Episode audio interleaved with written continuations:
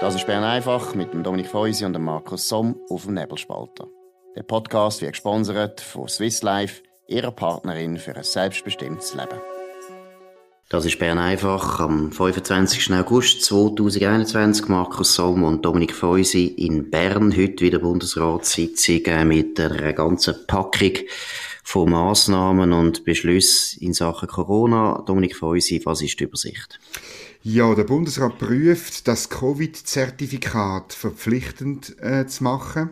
Und zwar ähm, für sehr viele Bereiche, wo man jetzt noch äh, ohne das Zertifikat rein kann, namentlich für Restaurants, für Hallenbäder, Zoos, äh, sogar Hochzeiten ist erwähnt worden. Ähm, das heißt, man könnte also dort nur rein wenn man äh, so ein Zertifikat hat. Und das Zertifikat kommt man ja über, wenn man entweder geimpft, genesen äh, ähm, oder geimpft oder genesen ist. Wahrscheinlich kann man auch einen Test könnte man dort aufladen, wo man gemacht hat, einen PCR-Test mit, aber einer, kurz, mit einer kurzen Gültigkeit. Okay, jetzt, wie sollen wir das einordnen? Erstens, du sagst, er prüft. Heißt das jetzt, man hat eigentlich schon beschlossen, oder heisst der Anne Berse hat das vorgeschlagen, sich aber nicht durchgesetzt und das ist jetzt der Kompromiss, dass man sagt, ja, wir fragen jetzt noch andere. Wie würdest du das einschätzen? Formell äh, startet eine Vernehmlassung, ähm, äh, äh wenn ich es richtig verstanden habe, bis in zwei Wochen.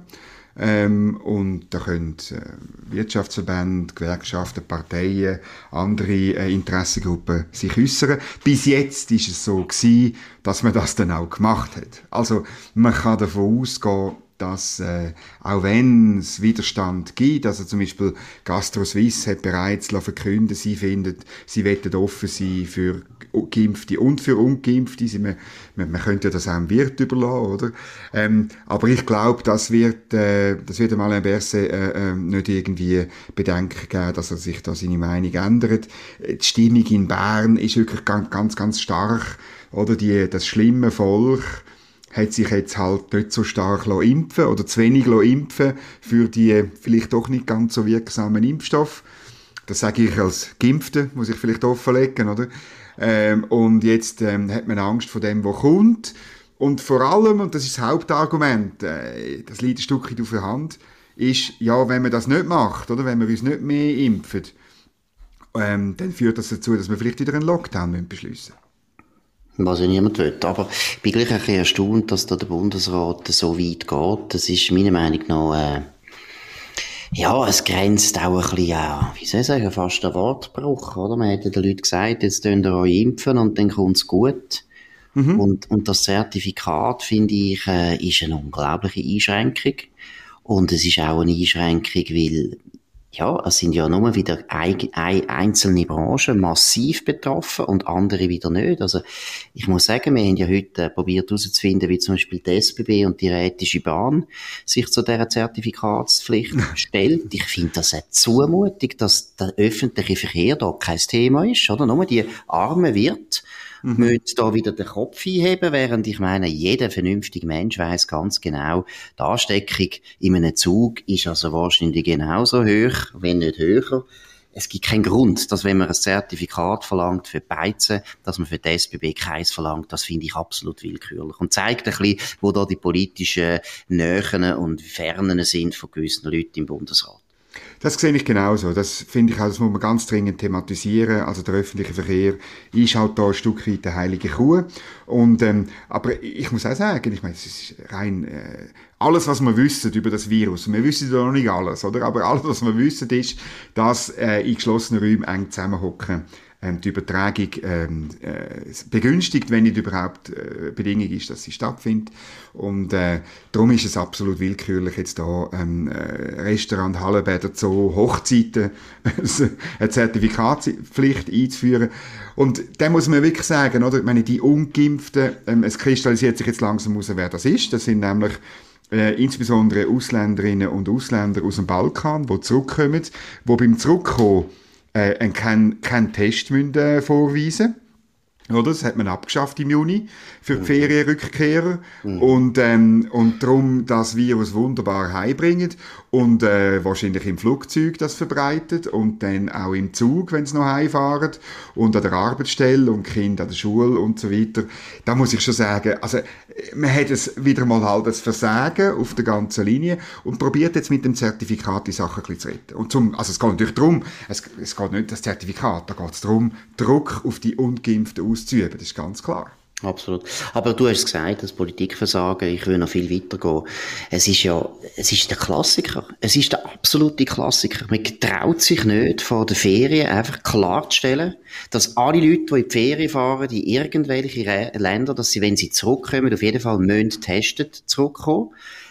Und wenn man das nämlich verlangt hätte, dann wären da sehr viel wahrscheinlich bereit gewesen, vor der Ferien sich noch zu impfen. Weil sie genau. denken, ja, das ist ja blöd, da komme ich nicht mehr rein, genau. da kann ich nicht mehr zurückkommen, das ist dumm. Also man hat alle Anreize falsch gesetzt, oder? Hat am Anfang, wie man sich wieder mal nicht getraut hat, gewissen Ausländergruppen, wo man jetzt halt immer die ganze Zeit, jeder, der das gesagt hat, als Rassist bezeichnet hat, jetzt kann der Bundesrat das nicht mehr machen, hat man sich nicht getraut, das durchzusetzen, weil ja ganz einfache, sehr harmlose Massnahme gewesen, zu verlangen, dass alle Leute, die auch mehr, oder? Auch die Leute mit dem Pass, alle Leute, die in die Ferien gehen, außerhalb der Schweiz, wenn sie zurückkommen, testen. Das ist doch keine schwierige Massnahme. Hat man nicht gemacht. Und jetzt, was ist, was ist das Resultat? Das Resultat ist, wir haben höhere Fälle jetzt. Wir haben ein bisschen wieder mehr, ein bisschen mehr Hospitalisierungen. Wird ja wieder wahnsinnig Panik betrieben in den Medien. Können wir auch noch drüber reden. Aber eben, auf Kosten von der grossen Mehrheit wegen einer kleinen Minderheit, wo wir uns einfach nicht getraut haben, zu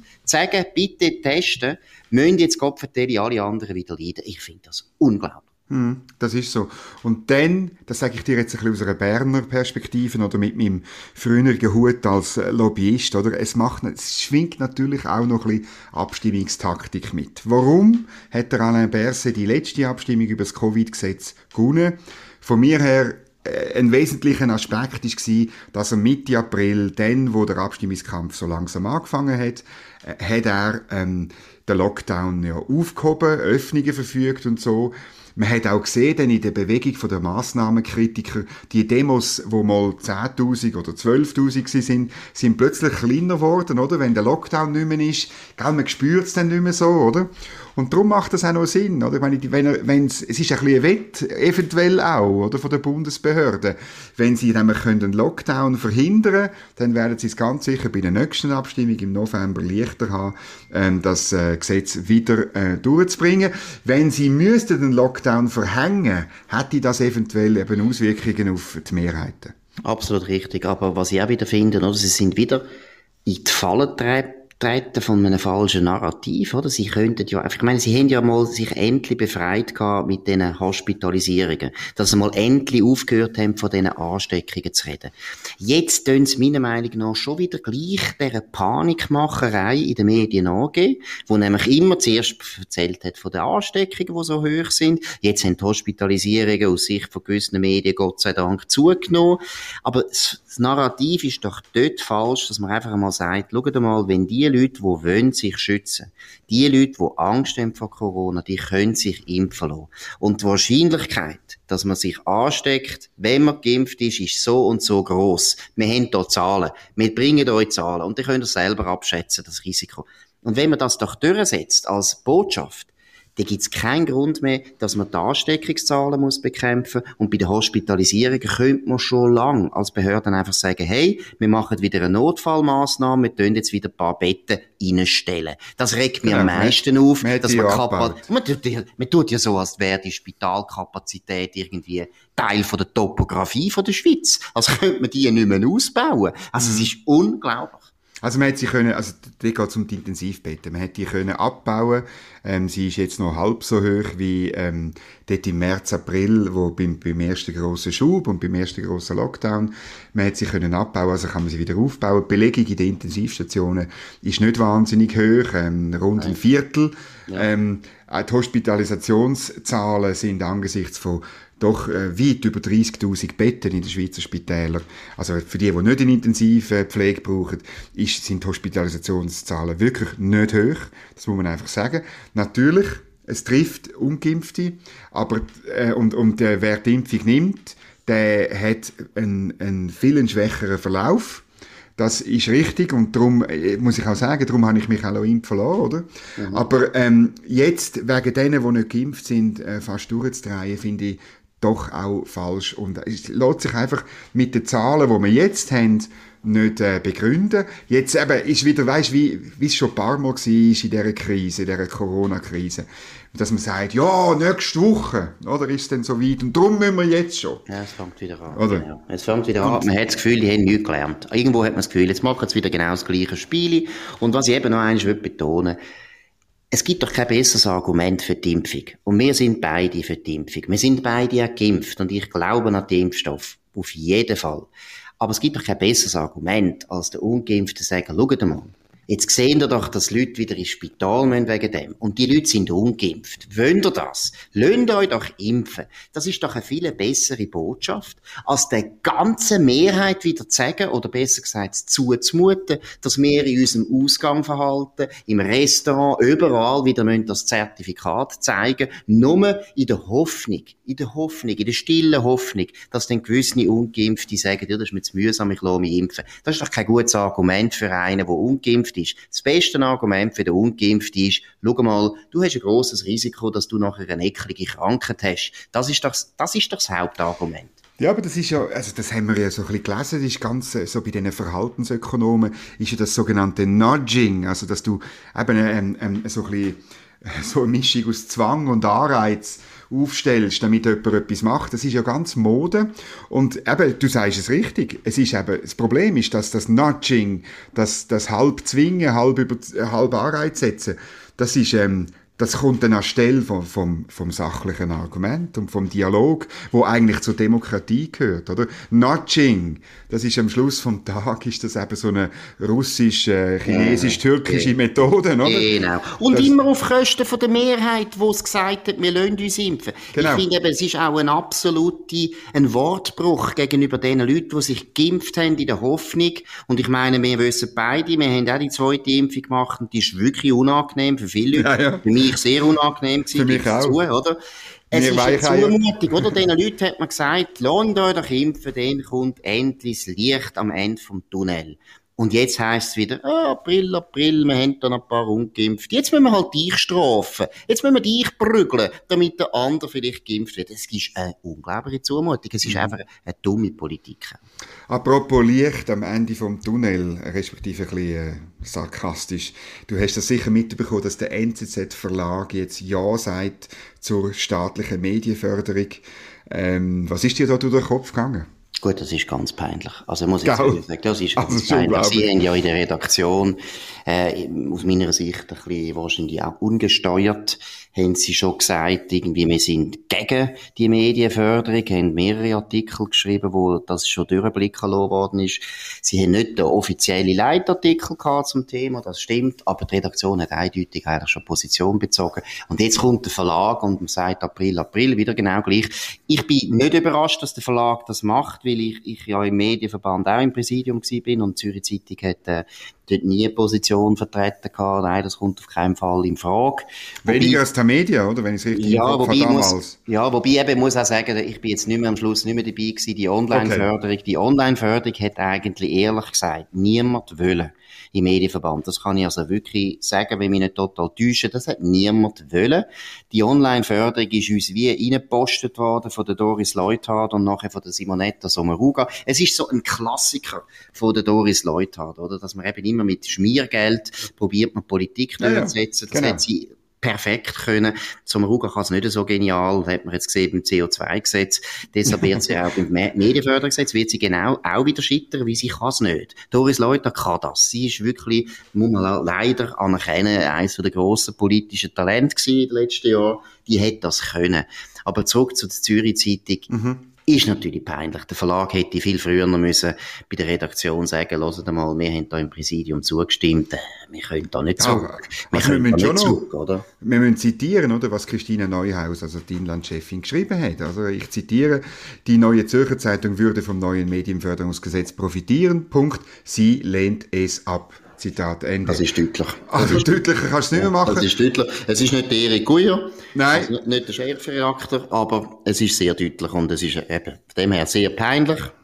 Aber es ist auch sehr bedauerlich weil es wäre wichtig gewesen, dass die Zürich Zeitung ja. als wichtigste, als eindeutig wichtigste Zeitung von der Schweiz und als liberale Stimme. Ja, und als liberale Stimme und als eine Zeitung, die seit 1780 ohne Subventionen gelebt hat. Genau. Dass so eine Zeitung nach so langer Zeit jetzt sagt, wir brauchen Geld vom Staat, wir sind arme Bauernhöfe, wir brauchen für unsere Milchkühe, brauchen wir unbedingt Direktzahlungen es ist eine Schande. Es ist eine Schande. Ich sage es ganz deutlich. Es ist eine Schande. Ich sage es gerade nochmal einmal. Es ist, es ist wirklich schlimm. Es ist ganz traurig.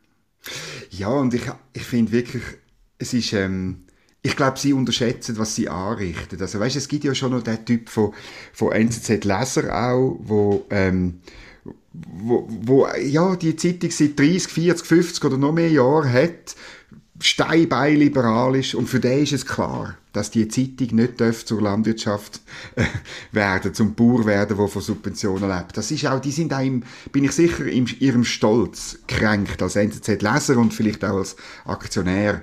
Und ich glaube, da richten wir etwas an. Und jetzt, ich meine, was macht jetzt die Redaktion? Ich meine, ähm, äh, kehrt sie, macht sie sich lächerlich, schreibt sie weiterhin dagegen an eigentlich auch, muss ich sagen, oder? Es ist aber, ich würde sagen, dass wenigstens äh, ähm, engagiert sie sich dann äh, gegen das Gesetz. Ich hoffe, man macht die, die, die, die zweitschlechte Haltung, aber ähm, Ja, also ich empfehle, ich empfehle der Redaktion und auch Erik Guyer vor allem, dass er jetzt voll weiter so schreibt, wie es vorher geschrieben haben. Das ist sehr gut gewesen, das ist sehr äh, munternd gewesen. Und ich muss ehrlich sagen, ich glaube, sie würden einen höheren Preis zahlen. Das wäre nicht gut. Das wäre richtig schlecht für die Zeitung, weil letztlich könnte man es ja so eigentlich auch machen. Man könnte sagen, die Redaktion lehnt das halt ab. Der Verlag ist dafür. Ja, ja so what? Die können ja die Positionen haben, die unterschiedlichen, spielt keine Rolle, gibt es in den besten Ehen dass äh, die Partner unterschiedliche Meinungen haben. Das wäre viel besser für die Zeitung. Schlimm wäre wirklich, wenn sie jetzt bei der Redaktion würden, äh, zurückkrebsen und ich erinnere daran, ich meine, auch die Zürich Zeitung ist äh, immer sehr hervorgetreten als eine Zeitung, die eben wirklich gegen Subventionen ist für die Wirtschaft, hat auch die Landwirtschaftspolitik vom, vom Bund immer zu Recht kritisiert. Die ist immer zu sozialistisch gewesen, die ist immer zu dirigistisch gewesen, ist sie heute immer noch. Und das muss man können weiterhin kritisieren. Und wenn die Zürich Zeitung selber von Subventionen lebt, dann ist sie einfach nicht mehr glaubwürdig. Und das muss man sich also gut, gut überlegen bei der Zürich Zeitung. Bei uns ist die Lage unverändert. Redaktion, Verlag, Aktionariat, Verwaltungsrat, äh, irgendwelche Gremien, die es noch, vielleicht noch irgendwo gibt, ähm, die sind alle gleicher Meinung, nämlich, dass man das äh, ablehnen. Absolut. Und da haben wir jetzt gerade das Postauto gehört, wo als Staatsbetrieb sich gemolden hat. Genau. Hey, das ist es gewesen. Bern einfach vom 25. August 2021 mit dem Dominik Feusi und dem Markus Somm. Wir wünschen einen guten Abend. Könnt uns abonnieren auf nebelspalter.ch. Sowieso schaut heute nebelspalter.ch wieder neu an. Wir haben genau. das Layout äh, verändert. Wir haben besser strukturiert. Vor allem auch Bern einfach findet man viel, viel einfacher jetzt auf unserer Homepage, aber auch auf dem Mobile. Äh, ihr könnt die Bern einfach natürlich auch hören auf Spotify oder Apple Podcasts und so weiter. Es freut uns, wenn ihr dabei seid. Morgen wieder zur gleichen Zeit auf dem gleichen Kanal. Auf Wiederhören. Das war Bern einfach mit dem Dominik Feusi und dem Markus Somm auf dem Nebelspalter. Der Podcast wird gesponsert von Swiss Life, ihrer Partnerin für ein selbstbestimmtes Leben. Den Podcast könnt ihr auf nebelspalter.ch abladen und auf allen gängigen Plattformen wie Spotify oder Apple Podcast und so weiter.